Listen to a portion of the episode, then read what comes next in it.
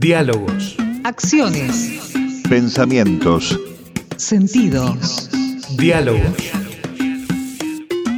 Diálogos. Lo que hacemos por Radio UNDAB y UNDAB TV. Diálogos. Sumar palabras y vernos. Encontrar y encontrarnos. Diálogos. Nuestros contenidos Para ver y escuchar lo que estamos haciendo. Otra comunicación. Otra comunicación. Diálogos. Hola, ¿qué tal? ¿Cómo les va? Bienvenidos. Gracias nuevamente eh, a todos por compartir con nosotros esta nueva emisión de Diálogos, la propuesta de la Dirección de Medios de la Universidad Nacional de Avellaneda para Radio UNDAB y UNDAB TV. En el día de hoy vamos a dialogar justamente con un histórico dirigente gremial que también este, tiene mucha actividad en la política. Víctor de Genaro, ¿qué tal? ¿Cómo le va? Muy bien, muy bien, Fernando. Muchas gracias por llamarme. Hombre de zona sur, también como nosotros, eh, con una dilatada este, carrera gremial, como decíamos, fundador de ATE también, ¿no? De, ATE, de la CTA. Sí, fui secretario general de ATE, tuve el privilegio de serlo, y después este, fuimos parte de la fundación de, de la CTA y fui su primer secretario general. En realidad eh, fue un proceso colectivo muy importante, así que que, que, que abrió una nueva experiencia en el movimiento obrero que está por empezar la tercera década de su existencia. Por supuesto, también este, ya tuvo y está teniendo actividad política. ¿Le parece que está bien la representación gremial actualmente en las diferentes listas que se van a presentar o haría falta más, más representación de los trabajadores para las cámaras legislativas, digo, ¿no? Bueno, yo creo que eh, en realidad eh, no, no existe, hay un cambio cualitativo en las últimas décadas eh, que ha ido marcando que más que la representación corporativa en las distintas listas de los distintos partidos, de los distintos sectores, se expresan las diferentes líneas políticas. ¿no? Eh, hubo una época donde las representaciones, por ejemplo, el peronismo del 45 al 55 se representaba en la rama gremial, en la rama femenina, en la rama política, en otros sectores eh, pasaba algo similar, pero eso ha ido deviniendo en una representación de que no significa que vos puedas eh, representar al sector profesional médico y tener una política de defensa de la salud pública, eh, o, este, que puedas ve- provenir del sector sindical y puedas estar defendiendo la reforma laboral o ser un sindicalista empresarial como hoy existen este, en determinado lugar. Eh, tiene más que ver con un cambio que hoy la- las representaciones partidarias o políticas tienen eh, o expresan más allá del sector que uno provenga. Por supuesto, eh, es una decisión mía, y lo hice así siempre, eh, que cuando ocupé un cargo partidario, eh, tanto en el Partido Justicialista hasta el 90, donde renuncié cuando Menem firmó el indulto, o cuando fui diputado nacional por la provincia de Buenos Aires con Unidad Popular, o actualmente, siempre lo puse al servicio del proyecto colectivo que era ATE, la CTA, pero no es al revés. ATE y la CTA son autónomos de los partidos políticos. Eh, los sindicatos son de los trabajadores del sector y la, la central lo mismo. Salvo algunos otros que hoy, hoy no entran por la representación corporativa. Eh, a mí me interesa mucho más que, por ejemplo, haya partidos, movimientos eh, políticos que reivindiquen la conciencia de clase y la libertad y la democracia sindical, eh, la distribución del ingreso, el no pago de la deuda externa, las banderas que creo son parte de los trabajadores. Hay trabajadores que votaron la ley de ART y es un desastre. eh, que, esta ley exista, o son trabajadores o sectores profesionales que votan en contra de sus intereses este, por estar en un partido. O sea, eh, me parece que eh, lo que necesitamos es más gente, más trabajadores, más profesionales, más empresarios que tengan en la, en la propuesta un proyecto nacional, popular, democrático, transformador, eh, que, termine con el hambre, la pobreza, la desocupación, el saqueo de nuestros recursos y la injusticia de, que la educación y la salud no sean unos derechos elementales eh, y el trabajo sea lo más cotidiano, ¿no? Para estos objetivos, Víctor, eh, usted ha trabajado y mucho, yo recuerdo, en formación de frentes, de unidades, ¿no? Porque eh, en una democracia que se va tornando cada vez más bipartidista, eh, no es fácil para nuevas expresiones o expresiones que a lo mejor no son tan iguales, pero son distintas a lo que es el peronismo o el radicalismo, puedan jugar. Entonces, me gustaría su opinión al respecto de este presente, donde ya no son partidos políticos este, puros los que se presentan, sino que son diferentes frentes. ¿Lo ve como algo positivo?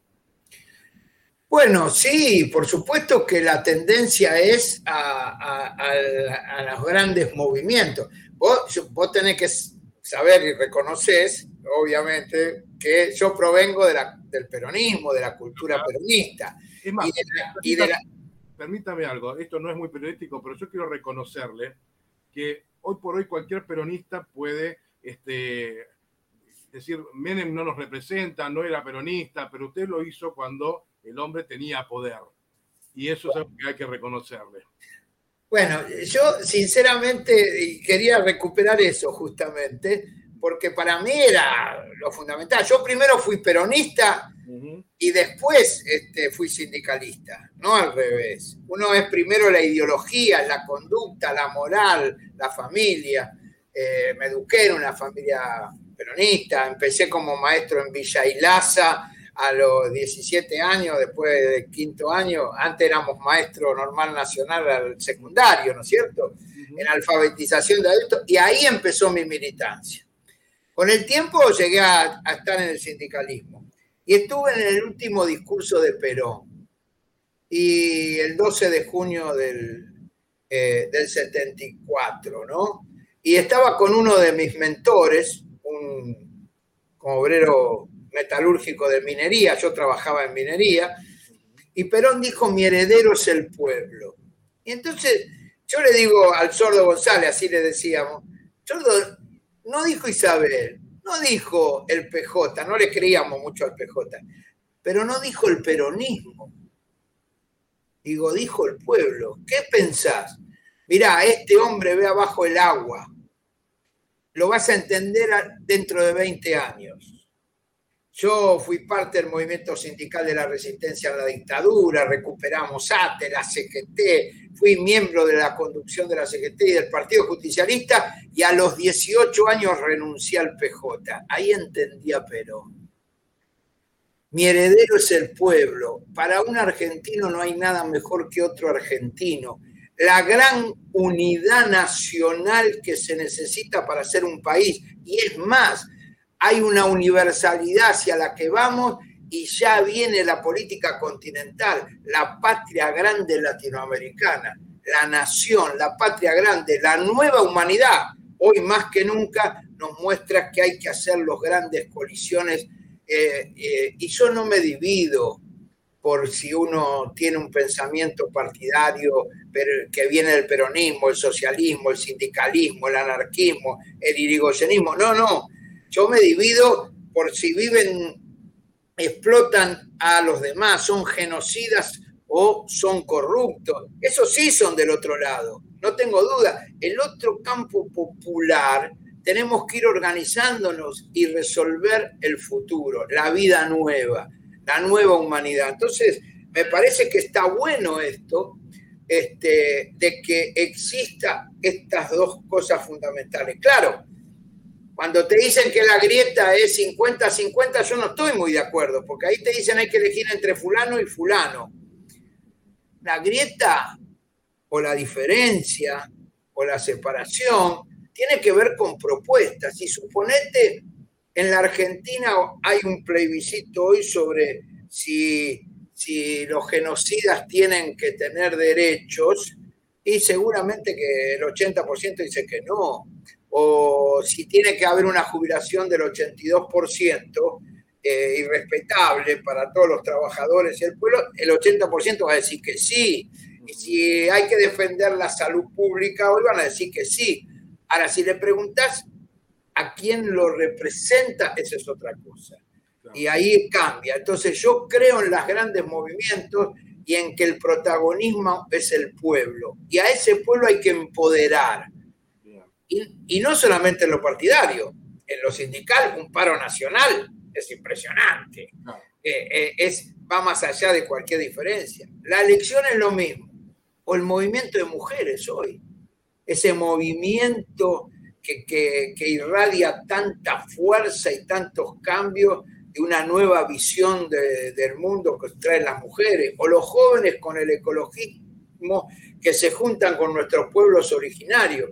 Entonces, vamos por los grandes movimientos porque ahí está el poder. No está el poder en las transnacionales que saquean nuestros recursos e hipotecan el futuro del planeta. Víctor, usted recién acababa de hablar de, propuestas, de proyectos. ¿Cómo ve la calidad de la campaña? Bueno, creo que este, nuestro pueblo está triste, está angustiado, eh, está sobreviviendo eh, hizo un aluvión de votos en el 19 con toda la esperanza. Eh, fue impresionante lo que hizo nuestro pueblo en el 19. Dijo, basta Macri, basta Vidal, vamos por lo nuevo. Pero no firmó un cheque en blanco. Eh, dijo, basta aquello y quiere futuro, que es lo que no ve hoy. está como en un stand-by, está viendo. Y ojo que los pueblos no son solamente el nuestro gracias a ese aluvión y nada más que con una reunión de Alberto Fernández con López Obrador, Estados Unidos se apresuró y hizo un golpe en Bolivia. No puede permitir que los pueblos avancen. Sin embargo, no solamente cayó Macri, cayó Trump. Y el golpe en Bolivia se revirtió en un año. Y hoy el pueblo chileno está haciendo una constituyente presidida por una mapuche que hace tres años atrás eran acusados de subversivo, o Castillo se bajó de los Andes hacia el mar para estar generando un proceso en Perú. Como ve, los pueblos están olfateando que es el tiempo de cambio. Se abrió la compuerta. Nuestro pueblo está triste porque, bueno, estamos en un stand-by. La pandemia nos metió para adentro. Es cierto que el gobierno tuvo que enfrentarla y por suerte eligió la vida al negocio, que fue lo más importante que hizo. Y hoy llegamos a que la puerta está ahí porque estamos casi todos vacunados. Pero también es necesario discutir lo más importante, que es cómo se construye una sociedad igualitaria y democrática. Y eso es distribución del ingreso, eso es trabajo, eso es educación, eso es evitar el saqueo de nuestros recursos y la contaminación de nuestro ambiente. Eso es educación, eso es futuro. Y eso es lo que falta en la campaña profundamente. Por eso puede alentar que siga esto, pero se vienen tiempos de movilizaciones populares muy importantes. Se está abriendo una década de posibilidades eh, Víctor, igualmente esa, esa cantidad de, necesidades que usted acaba de mencionar, hoy por hoy, eh, supongo que usted entiende que solamente está en el frente de todos, ¿verdad? Bueno, creo que sí, aunque hay algunos esbozos, experiencias eh, que plantean estos temas. No estamos hablando de los libertarios, de todos esos grupitos que, que evidentemente se vuelven ultra para para, para alentar cosas que terminan mal, ¿no es cierto? Es mi última pregunta. Eh, pero eh, el tema es, claro, porque ellos intentan desviar esta, esta energía positiva que surge.